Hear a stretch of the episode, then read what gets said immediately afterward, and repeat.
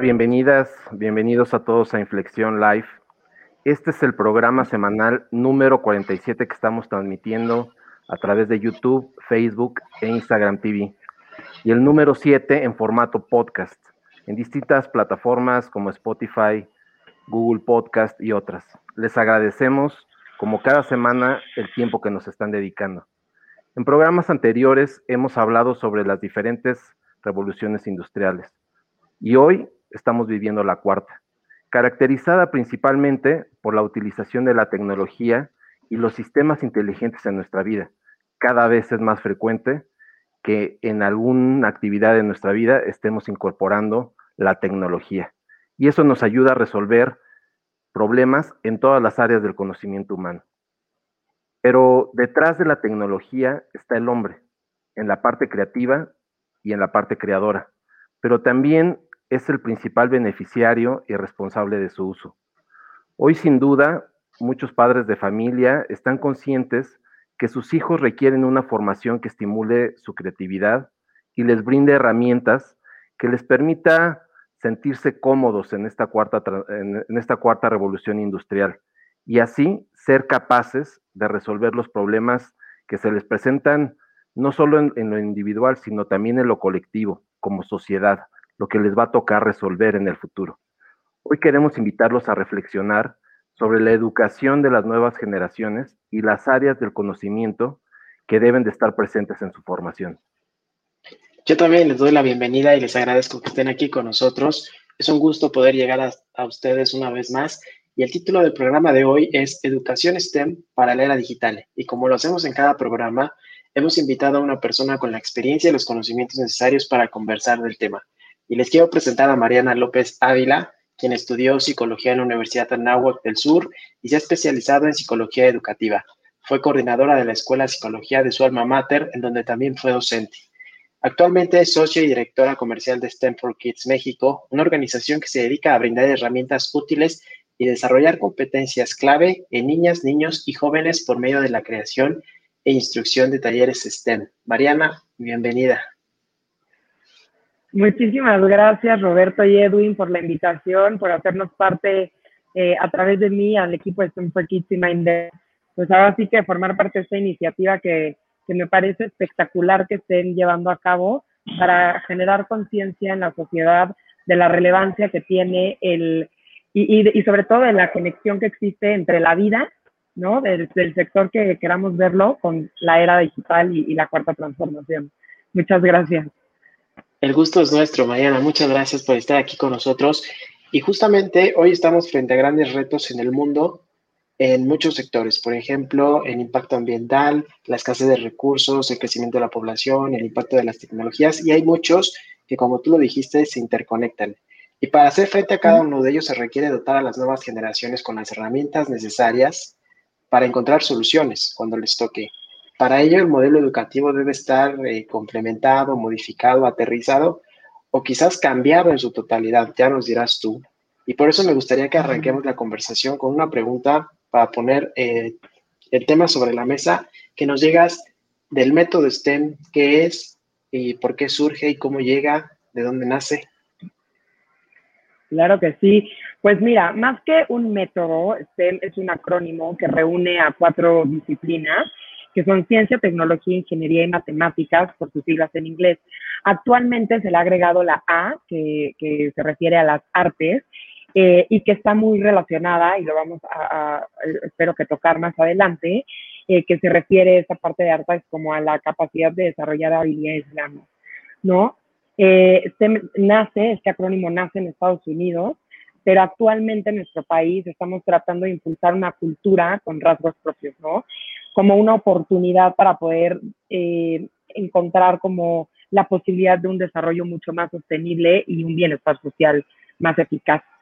Eh, yo creo que esa es justamente la, la, razón por la que nace, ¿no? Las STEM te, te, te llevan y te, te, dan la oportunidad para afrontar problemáticas que, como mencionaste al principio, estamos atravesando.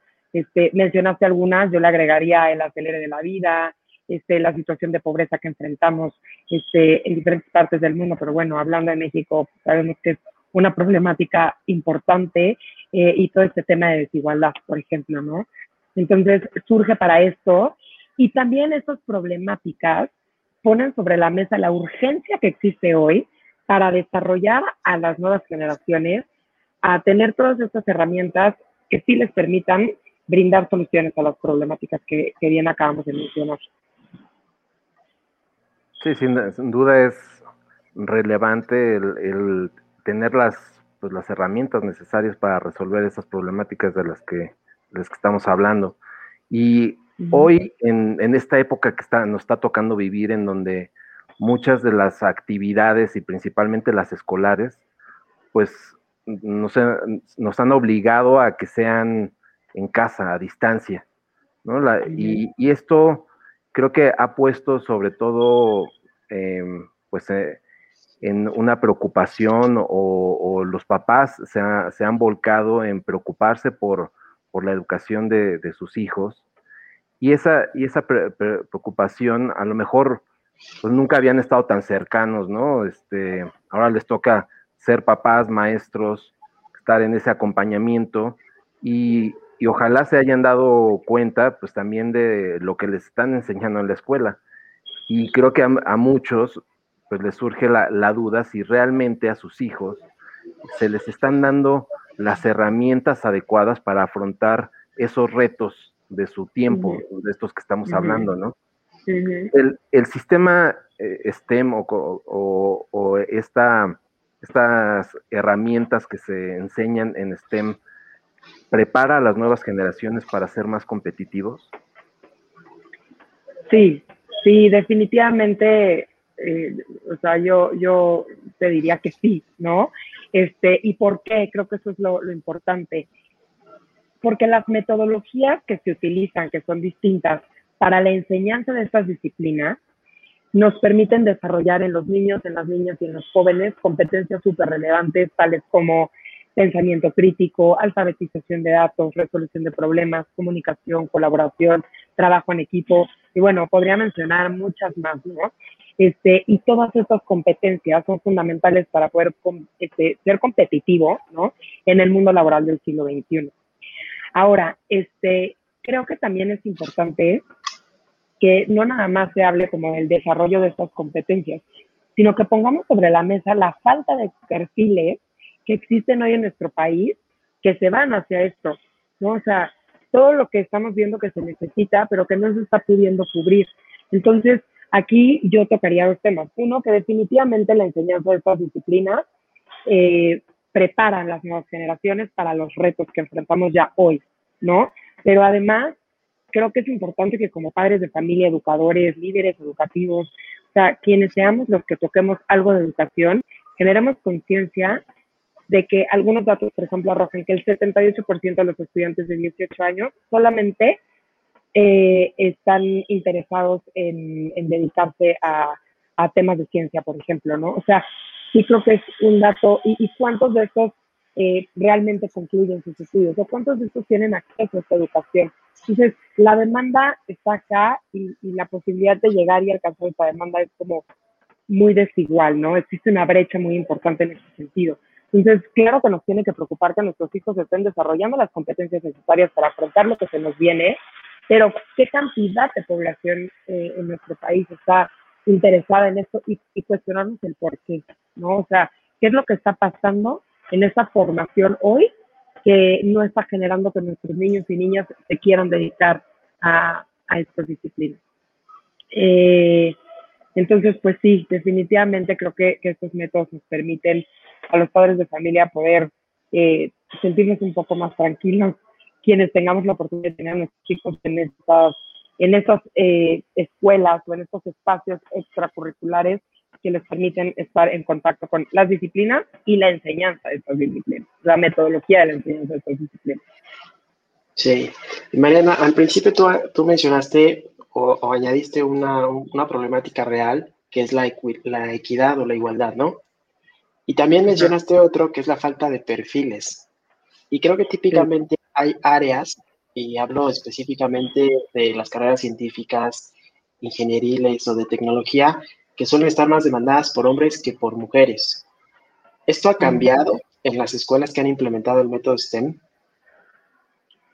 Mira, Eh, todo este movimiento STEM, la verdad es que es algo muy innovador, ya lleva siendo muy sonado alrededor de, 10, 11 años, ¿no? Las escuelas este, en el sector privado, por ejemplo, ya están volteando a verlo como una necesidad.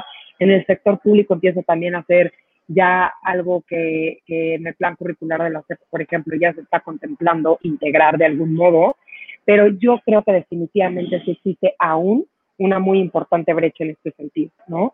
O sea, sí siguen siendo muchos más los hombres eh, que deciden irse por una carrera STEM que, que las mujeres. Ahora, yo creo que esto viene como una consecuencia de un aprendizaje social que llevamos arrastrando de miles de años, en donde las mujeres nos hemos asumido en un rol en el que somos incapaces de desarrollarnos en una disciplina eh, de ciencia, tecnología, ingeniería y matemática, ¿no? Eh, o que las, esas carreras son para hombres, o que esas carreras son para gente que tiene mucho dinero, o que se requiere de una gran infraestructura para poder desarrollarnos en alguna de ellas, etcétera. Entonces, yo creo que el reto es justamente, eh, hay muchas formas de, de, darle ¿no? a esta brecha, pero dos que yo detecto y que creo que nosotros podemos pegarle como educadores o como personas que nos dedicamos a temas de educación y que fomentamos la enseñanza de estas disciplinas como una oportunidad de educación de calidad, creo que sí es eh, la posibilidad de transformar esta realidad, pero introduciendo estas disciplinas en edades tempranas, ¿no? Que es cuando los niños y las niñas tienen mayor apertura, mayor este, plasticidad cerebral para adquirir estos conocimientos y sobre todo para que desde estas edades rompamos con estas ideas, poniendo en evidencia que tanto las mujeres como los hombres tienen las mismas posibilidades de éxito para desarrollarse en cualquiera de estas disciplinas. Eh, y, que empecemos a fomentar esta cultura en donde se vean eh, la introducción de las disciplinas y la enseñanza de ellas a través de diversas metodologías como una, una oportunidad para tener un desarrollo profesional y personal mucho más exitoso. Y eso hablando de la persona, pero también como todo lo que se genera de impacto positivo en temas sociales y en desarrollo en esas problemáticas que ya mencionamos anteriormente. Ese, ese tema que, mencionas de la edad, ¿no? La, edad en donde es mucho más fácil desarrollar las habilidades me parece clave, ¿no? Y, y, actualmente se habla muchísimo de, esto de, del desarrollo de habilidades, ¿no? Antes era adquirir conocimientos, era, era lo, común, o sea, de aprende, aprende matemáticas o aprende historia, aprende pues, las materias, pero era más el conocimiento lo que, se le dedicaba más el tiempo. Y ahorita se habla mucho de, ese desarrollo de habilidades y se separan entre duras y blandas. Y, se, habla no solo desde las escuelas, sino también en el mundo laboral, la gente de recursos humanos, de, qué, habilidades están buscando en la gente que, que quieren contratar, ¿no? Y aquí me gustaría preguntarte, o sea, si la metodología STEM o el desarrollo de, eh, este aprendizaje em, impulsa también el desarrollo de ciertas habilidades blandas o duras. Sí, claro. Eh, mira, justamente algo que a mí me parece maravilloso de la interacción con estas disciplinas y sus metodologías es justamente eso que tocas que me parece súper relevante y es que te brinda la posibilidad de, ser, de desarrollar habilidades duras, ¿no? que son, digamos, habilidades técnicas, que son los conceptos principales que se tienen que aprender, este, como qué es la energía, qué tipos de energía hay, ¿no? Eh, este, o, por ejemplo, que también te da la oportunidad de usar recursos tecnológicos, ¿no? Pero, ¿qué pasa con las otras? O sea, ¿cómo interactúan las habilidades blandas en la vida de las personas? Eh, la metodología, por ejemplo, las metodologías que nosotros utilizamos para enseñar e introducir a tempranas edades las disciplinas estén visualizadas y aterrizadas desde diferentes contextos, y contextos me refiero a salud, energía, el sector este, químico, eh, el sector mecánico, etcétera. Eh, todo esto también en la ejecución de los prototipos, en la ejecución de los modelos que realizamos, te da también la posibilidad de eh, volverte una persona empática, de establecerte metas, ¿no? A corto, mediano y largo plazo, pero metas muy orientadas a generar un bienestar eh, social, un bienestar personal, te, invita a tomar decisiones constantemente, te invita a tener un comportamiento ético y eficaz. Eh, esto que hablábamos al principio del tema de colaboración, trabajo en equipo, este, te ayuda, por ejemplo, también a identificar tus emociones y a regular tus emociones, ¿no? Y lo interesante de esto es, ok, yo estoy diciendo que vamos a desarrollar todas estas habilidades blandas, además de todas esas habilidades técnicas seguras. Pero lo interesante aquí es cómo. O sea, porque yo puedo asegurarles que, que estas metodologías sí desarrollan estas habilidades. Y creo que es importante frenar acá, ¿no? Y reflexionar respecto a este punto. Y es que cuando tú llevas a un niño, una niña o un joven a sentarse a pensar sobre una problemática, después lo invitas a plantear una solución. Y tú le das recursos, ¿no? Recursos como esos conceptos este, claves o una herramienta muy particular que le va a ayudar a resolver ese problema. Pero en ese proceso de creación o de invención, eh, existen momentos de frustración, existen momentos en los que tienes que defender tus propias ideas ante los otros equipos, este, tienes que saber sostener, argumentar, tienes que también saber escuchar la opinión de los demás, tienes que saber por qué la empatía es importante en estos procesos, eh, porque pareciera que son cosas que están completamente separadas, pero al final cuando tú estás creando un producto, tienes que ser empático con las personas que van a ser usuarias de ese, de ese producto y poder entender la necesidad de una manera muy intrínseca para que entonces tus propuestas estén 100% alineadas a la resolución de ese problema. No que sí cubra la demanda o la expectativa o que sí solucione realmente la problemática de fondo. Entonces, en el proceso de la ejecución de todos los días, de todos los diversos proyectos que se logran ejecutar en sesiones de este tipo, este, ahí es en donde se ve en el desarrollo de, de. Ahora, por ejemplo, hablando de tolerancia a la frustración y de estar ejecutando, probando y ejecutando cambios, probando y ejecutando cambios, ahí también existe un factor importante, o sea, las cosas no salen en la primera. De hecho, en la enseñanza de la metodología STEM, este, todas las metodologías comparten que el error se ve como una oportunidad de aprendizaje importantísima, ¿no? Y es que eso es la vida real. O sea, todos los días cometemos errores y todos los días hay que retomar desde esos errores como una oportunidad para generar los cambios pertinentes y entonces llegar a algo que relativamente me dé como esta paz que buscamos, ¿no? Esta como solución este, o estabilidad que se busca. Eh, entonces, bueno, respecto a esta pregunta, creo que eso, eso es lo que, lo que comentaría. Sí, sin duda es una gran contribución la que hacen ustedes porque apunta a una formación muy integral, muy completa. Y ahora quiero hablar específicamente de STEM for Kids México, ¿no? Que es la, que es la empresa que, que representas, que tienes, porque llevas varios años trabajando directamente en la promoción de esta metodología. Platícanos qué es, qué hacen ahí específicamente, qué áreas tienen y cómo implementan eh, pues esta, este pensamiento, esta forma de, de enseñanza. Claro que sí. Eh, pues miren, e, este, STEM for Kids es una empresa que promueve la enseñanza de estas disciplinas desde edades tempranas. Esta es la principal razón por la que soy fiel creyente que mientras más rápido eh, introduzcamos toda esta eh, maravilla de, disciplinas y formas de aprenderlas, este, va a ser mejor, ¿no? Y va a ser mucho más eficiente el resultado. Este, nosotros buscamos motivar, inspirar, pero equipar a los niños, niñas y jóvenes con herramientas útiles para afrontar, como ya hemos mencionado anteriormente, este, los retos que hoy en día estamos enfrentando y que se nos vienen, ¿no?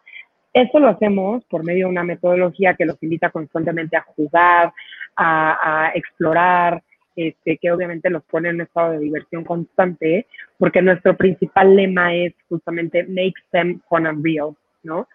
Eh, ahora, nosotros, por ejemplo, buscamos tocarle a, todo tipo de, digamos que, sectores, ¿no? Nos, hemos movido mucho el sector privado a través de escuelas, pero también a través de fundaciones y a través de empresas que nos han permitido la oportunidad, que, nos han dado, eh, gracias a Dios, este granito de confianza para poder tocar a poblaciones vulnerables, ¿no? Que no cuentan con una infraestructura como los que tenemos la oportunidad de vivir en, una ciudad más desarrollada, ¿no? Con, con mayor infraestructura, con mayores eh, y es ahí en donde también nos interesa tocar porque nuestra población está conformada en un alto porcentaje por esa, esas condiciones de vida. Y justamente en, en STEM for Kids y en Mind the Gap queremos que los niños y las niñas sepan que pueden desarrollar eh, prototipos, que pueden desarrollar soluciones y que pueden convertirse en inventores, sea cual sea su situación. no necesitan de una computadora, no necesitan de una maquinaria extraordinaria para poder crear algo, ¿no? Y les pongo un ejemplo muy práctico, o sea, eh, es increíble ver cómo con materiales reciclables o con materiales que se reutilizan, los, los niños pueden lograr hacer un filtro de agua, pueden lograr hacer una maceta de autorriego, pueden llegar a hacer un sistema de captación de aguas, ¿no? Entonces, es, es la metodología o este chip el que nosotros, eh, cuando, cuando digo inspirar, cuando digo equipar, es a través de este eh, que buscamos ir sembrando en ellos como estas posibilidades de decir, oye, a ver, yo, mis condiciones son muy vulnerables, pero mira lo que hice, hice un filtro de agua casero que me ayuda a regar mis propias plantas que este, es lo que a mí y a mi familia nos da de comer, ¿no? O sea, cosas de ese tipo. Este, y bueno, eso desde una lupa muy general, la verdad, porque me podría detener en, esta parte muchísimo más, pero a súper grandes rasgos, eso es lo que hacemos en Simple Y aquí me, surge una, una duda. Em, este, esta metodología de, STEM, o sea, imagino que que es adoptada por, por, varios, pues, por varios sistemas educativos, ¿no? Quizá a nivel estatal o, las mismas escuelas o los mismos sistemas que tienen varias escuelas lo adoptan dentro, ¿no? Y, y o sea, me gustaría que nos platicaras de eso, si ustedes también se acercan con las escuelas para que adopten esto. Y también si, de las personas que nos están escuchando, de los padres de familia que, nos están escuchando, las escuelas en donde están sus hijos no tienen ese, este sistema, pueden acercarse a ustedes para tener pues, cursos eh, extra, extramuros o extraescolares para poder desarrollar esto. Justo, o sea, efectivamente, actualmente, como mencioné este, anteriormente, nosotros trabajamos con escuelas en el sector público y privado. Nosotros damos clases curriculares y extracurriculares. Eh, las curriculares, por ejemplo, trabajan de manera transversal con otras materias, que ese es otro punto súper eh, importante para nosotros, ¿no? Es el cómo las STEM pareciera que son disciplinas así, ciencia y tecnología como separadas. No, pero la ciencia se aplica a todas las otras materias, ¿no? O sea, ¿cómo tú puedes entender el agua? Se tiene que ver igual con la materia de ciencias naturales, pero ¿cómo ves el agua desde la, lupa de la ciencia? ¿Cómo ves el agua desde la lupa de las matemáticas? ¿Cómo Entonces, en las posibilidades que nos han brindado para trabajar de manera este, curricular, le entramos desde ahí, ¿no? O sea, proyectos eh, que nos permitan poner a trabajar a las materias de manera transversal pero que también les permitan a los estudiantes desarrollar estas habilidades por las metodologías que vamos aplicando. Otra cosa muy interesante es que justamente la enseñanza de estas disciplinas, eh, y suena muy repetitivo, lo sé, pero la metodología o las metodologías que se aplican para esta enseñanza se pueden adecuar a cualquier modelo educativo. O sea, no importa que la escuela diga, ah, bueno, pues mi modelo es constructivista, bueno, perfecto. O nosotros somos Montessori, perfecto. O sea, la, la manera de enseñarlas no, no, pelea en ningún momento con los, con los modelos de aprendizaje de las, de las escuelas. Ahora, de manera extracurricular, digamos que es un poco menos profunda la intervención que existe, pero es increíble también ver cómo se va transformando todo esto que hablábamos, desde le toca la brecha de género, le toca la, le toca la brecha de oportunidades, este, a todo este tema de aprendizaje social, ¿no? Y es eh, una manera de contactar con estas disciplinas, igual y no tan profundamente como en un este, curricular, pero claro que empieza a poner a los niños en contexto, que empieza a poner a los niños a poner manos a la obra y a ir cambiando este chip poco a poco, ¿no? Eh, trabajamos también en programas de impacto social, este, que son a veces financiados con propias escuelas que dicen, oye, a ver, vamos a ejecutar este proyecto en nuestra escuela, pero queremos este, poder impactar positivamente a la comunidad que nos rodea, ¿no? Entonces la escuela gestiona proyectos de impacto social este, liderados por nosotros. Eh, y sí, justamente como lo hacemos nosotros, somos los principales eh, promotores de esto. Entonces somos quienes eh, nos acercamos a estas instituciones, a estas escuelas para platicarles primero como la importancia de esto, de, empezar a adecuar este, estas metodologías en la enseñanza, en la educación como una oportunidad para el sector laboral, como una oportunidad para el desarrollo de nuestro país en todas las este, o sea, económico, social, político, ¿no? O sea, completamente en todas. Y este, y pues sí, básicamente esa, esa es la, la, forma en la que en las escuelas actualmente trabajamos. Y, y, también hemos tenido oportunidad que algunas instituciones se acerquen con nosotros y nos digan, oigan, ya tenemos este planteamiento, ¿de qué manera ustedes pueden agregar valor? Y esa última palabra para mí es súper importante.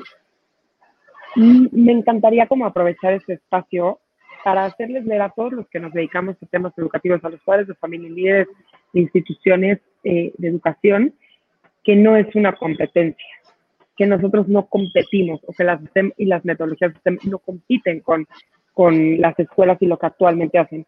Suma, completamente suma y aporta para enriquecer toda esa increíble labor que las escuelas y los educadores ya hacen, ¿no? Y eso es como bien importante que lo detectemos porque es la única manera de hacer este equipo que se busca hacer para impactar de manera súper positiva en todos los estudiantes.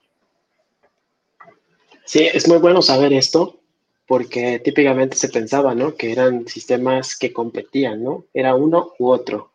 Y es buenísimo que no, porque también las escuelas se pueden acercar a, a, ustedes si están viendo la necesidad de ya aplicar cambios respecto a lo que viene en el futuro, porque necesitamos preparar a las nuevas generaciones, a los, a los humanos del futuro, con problemas que, que todavía nosotros ni siquiera podemos ver claramente, ¿no? Pero uh -huh. les va a tocar resolver es una contribución increíble. Y ya platicamos un poco de STEM para platicar los retos, para preparar las generaciones en los retos del futuro. Y ahora me, me gustaría centrarme en los retos de la era digital. Eh, ¿Qué están viendo ustedes que viene, qué están haciendo o qué, programas han impulsado para, adecuarlos a esta era digital? ¿Y cómo conviven las habilidades de STEM con las habilidades de, digitales? Esta pregunta me, encanta, me encanta y la verdad les voy a confesar que antes de meterme tanto a este mundo STEM no me hacía tanto sentido. Hoy que tengo la oportunidad de verlo pues prácticamente todos los días, me encanta que me hagan esta pregunta porque como ya habíamos mencionado también anteriormente, de manera muy orgánica, las metodologías para aprender las STEM desarrollan estas habilidades digitales. ¿Cuáles? Colaboración, alfabetización de datos, uso de recursos tecnológicos, este, etcétera, ¿no? Y estas habilidades nos ayudan a poder adaptarnos a las nuevas necesidades, como por ejemplo en el caso de ahora que, que todos los educadores nos tuvimos que adaptar a plataformas digitales para poder seguir enseñando y que los alumnos siguieran aprendiendo, ¿no? Entonces, los retos de hoy ya no son tan fáciles de, de o sea, ya son más fáciles de resolver utilizando estas, eh, estos recursos digitales, ¿no?